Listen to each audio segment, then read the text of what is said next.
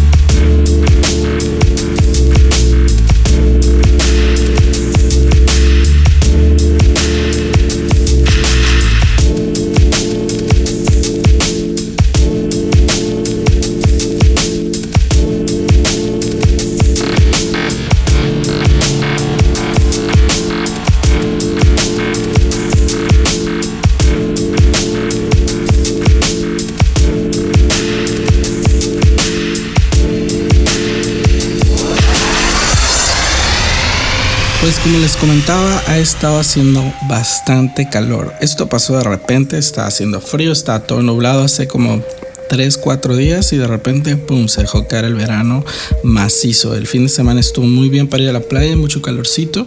Pues ya les platiqué lo que hice, pero a consecuencia de esto, pues he estado prendiendo el ventilador de mi cuarto. Hace no mucho tiempo que cambié de cama a una que está mucho más alta. Entonces la ventana pues queda casi al nivel de mi cabeza y ahí justo es donde pongo un ventilador que trae el aire de afuera y me lo echa a mí, ¿no? Pero em, mi problema o mi temor es que me quede dormido y que el ventilador agarre mi cabello y cuando me despierte pues ya no tengo un mechón o cuero cabelludo esté pegado a, al ventilador o sea calvo, no, lo que sea que pase, la verdad que no me va a hacer nada de gracia. Entonces lo que había estado haciendo, pues aprovechando que estaba haciendo frío, era apagarlo y cerrar la ventana. Pero como ya empezó el calor, he decidido que voy a dormir al revés. Para todo esto, justo en el centro de mi cama, pegado al techo, yo tengo un atrapasueños, que no sé si sea verdad o no, pero yo siento que funciona porque hace mucho tiempo que no tengo sueños, al menos no sueños malos, pesadillas y eso nunca tengo. Estoy muy feliz con mi atrapasueños. En general funciona muy bien. Nada más que anoche se quedó minita y nos dormimos con los pies en donde normalmente está la cabeza y pues al revés, ¿no? Entonces de repente a la mitad de la noche me dice así como mini mini porque así nos decimos, ¿no? Minito, minito, ¿estás bien? Y yo sí, ¿qué pasó? Y me dice es que soñé que, que no te podías mover y estabas como poseído y yo por un diablo y me dice sí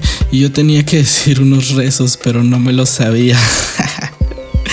No sé, me dio mucha cura. Eran como las 3 de la mañana y estamos despertándome porque no se sabía los rezos para exorcizarme. Entonces me quedé pensando, ¿no? Me dio mucha risa y un poco de ternura y hoy ha sido como algo que he traído en la cabeza y me puse a pensar lo del atrapasueños y si será que tenga algo que ver el hecho de tener esa clase de sueños con, con el que estamos durmiendo al revés. Hmm, espero que no, aunque me gusta soñar, de repente siento que me despierta la creatividad tenido unos sueños muy interesantes en mi vida. Una vez soñé que me iba a morir a los 45 años. Ese sueño estuvo súper raro. No sé todavía si vaya a ser o no cierto, pero aquí dejo el registro de que si fallezco a los 45 años yo ya sabía y un sueño me había dicho. Les voy a platicar el sueño. Soñé que estaba en una fila larga, larga, pero yo era el siguiente. O sea, había una persona más y luego me tocaba a mí. El penúltimo, no sé cómo decirlo. El segundo de la fila. Entonces estaban como atendiendo a alguien era una especie de sombra como con un jury. Como en los sueños pues no se aprecia mucho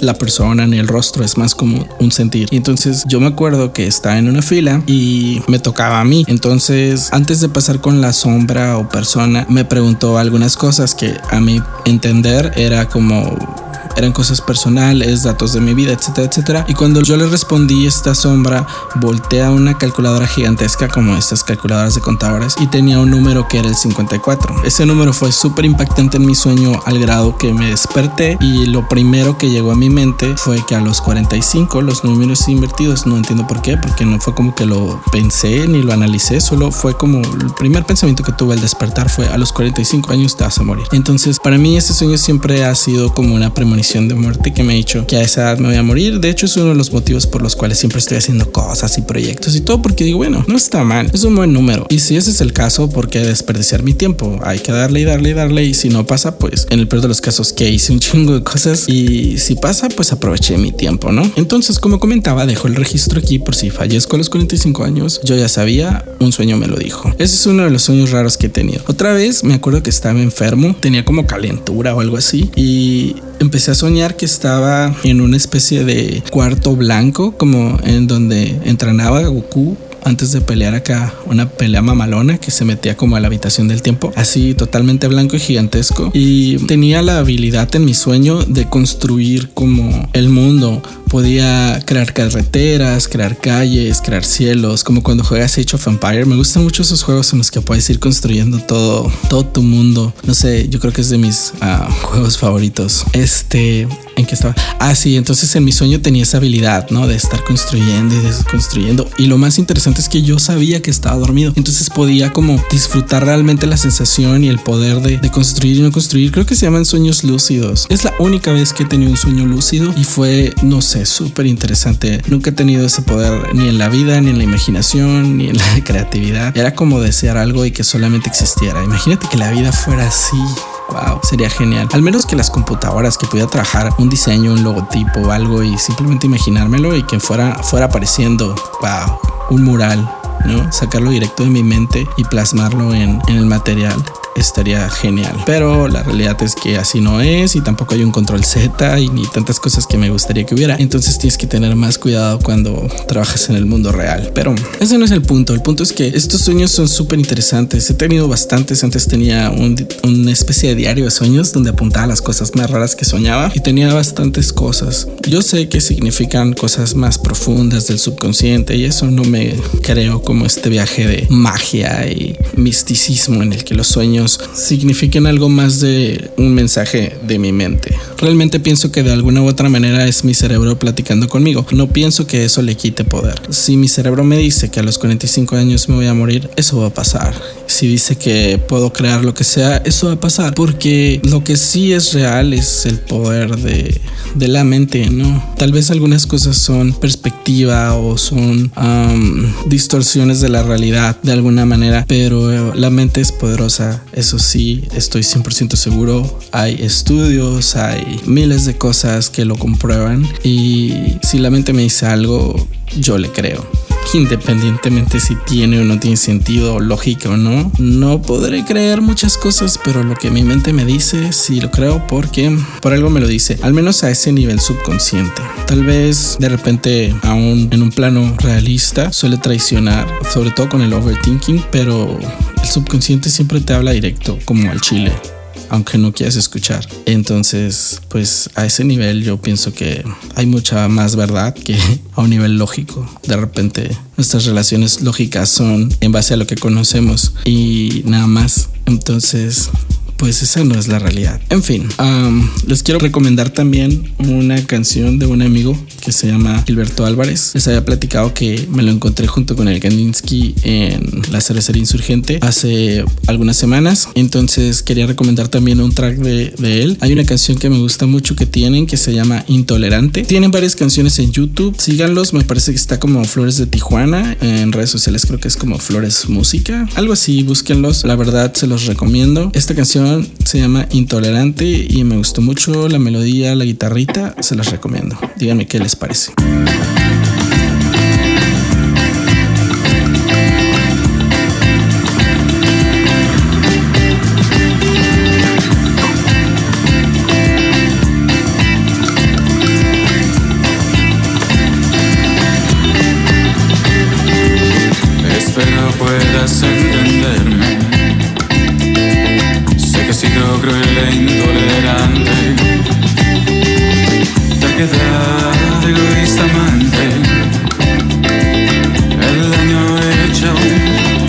Alimentado por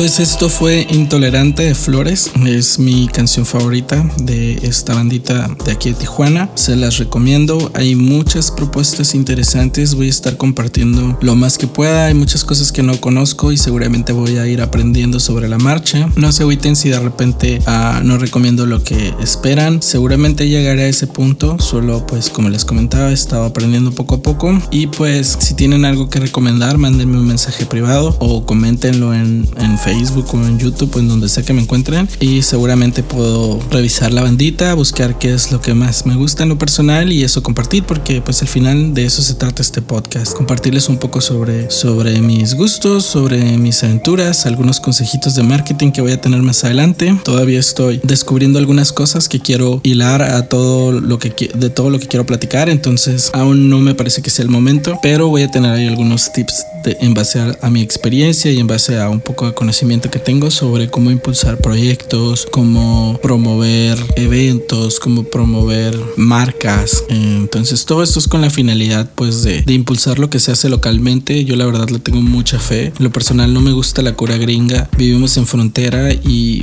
creo que hay muchas cosas interesantes en Tijuana que necesitan ser impulsadas o apoyadas. Entonces pues quiero aprovechar este espacio para hacerlo. De paso promocionar o promover mi música más bien. Y platicar algunas cositas. Tengo bastantes amigos con muchas cosas interesantes que platicar y creo que poco a poco los voy a ir sumando e invitando a colaborar en cada uno de estos proyectos. Tengo un par de amigos de, de Versátil que van a estar aquí en el próximo podcast platicando conmigo sobre el mundo nocturno de Tijuana. Va a estar bastante interesante. Espero nos volvamos a escuchar y por el momento solo me queda decirles que me sigan en redes sociales Instagram, arroba Axelography, Facebook, diagonal Axelography, YouTube, igual, diagonal Axelography, en todos lados como Axelography, incluso axelography.com. Espero me sigan, me encuentren, me comenten, me compartan y me ayuden a llegar a más gente. Esto es algo que vengo empezando. Me parece que este es mi episodio 5. Espero no equivocarme si no lo voy a editar. Y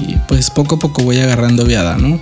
Entonces no tengo nada más que decir. Me voy a seguir aquí tomando una cervecita. Pasé por unas laguritas al Oxxo porque hace ratito... Ah, esa es otra historia que les debería platicar antes de irme. Hace ratito que venía para acá decidí que es tiempo ya de meterme a un gimnasio, pero no me gustan los gimnasios así como mmm, tradicionales donde está el típico vato mamado viéndose en el espejo o la nalgona haciendo pierna. Eh, no me gusta. Soy más como de box o vale todo, muerta, kickboxing. No sé, me gustan más los golpes que solamente estarlo haciendo ahí por vanidad. Entonces estaba buscando un gimnasio de box aparte me ayuda muchísimo por el trabajo, como a veces son días muy estresantes, no hay como salir e ir a pegarle un costal, relajarte y ya te vas a tu casa súper a gusto. En lo personal es algo que disfruto mucho. Entonces decidí peinar la zona porque mis opciones son atravesar toda la ciudad para ir a un gimnasio de box, lo que no sería problema de ida, pero de regreso todo sudado y pedalear bastantes kilómetros para volver a mi casa. Vivo un poquito de subida, no es lo más óptimo. Lo que mejor me funciona es algo que esté aquí por la zona, unas cuadras y que pueda caminar, pero pensé que iba estar más sencillo, tengo que seguir buscando. Creo que hay algo como una colonia aquí, no está tan lejos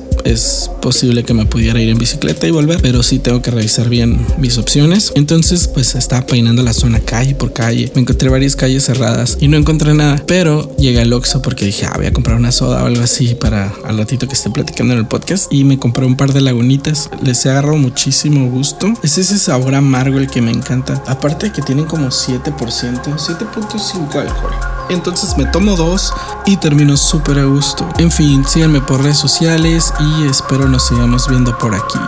Peace.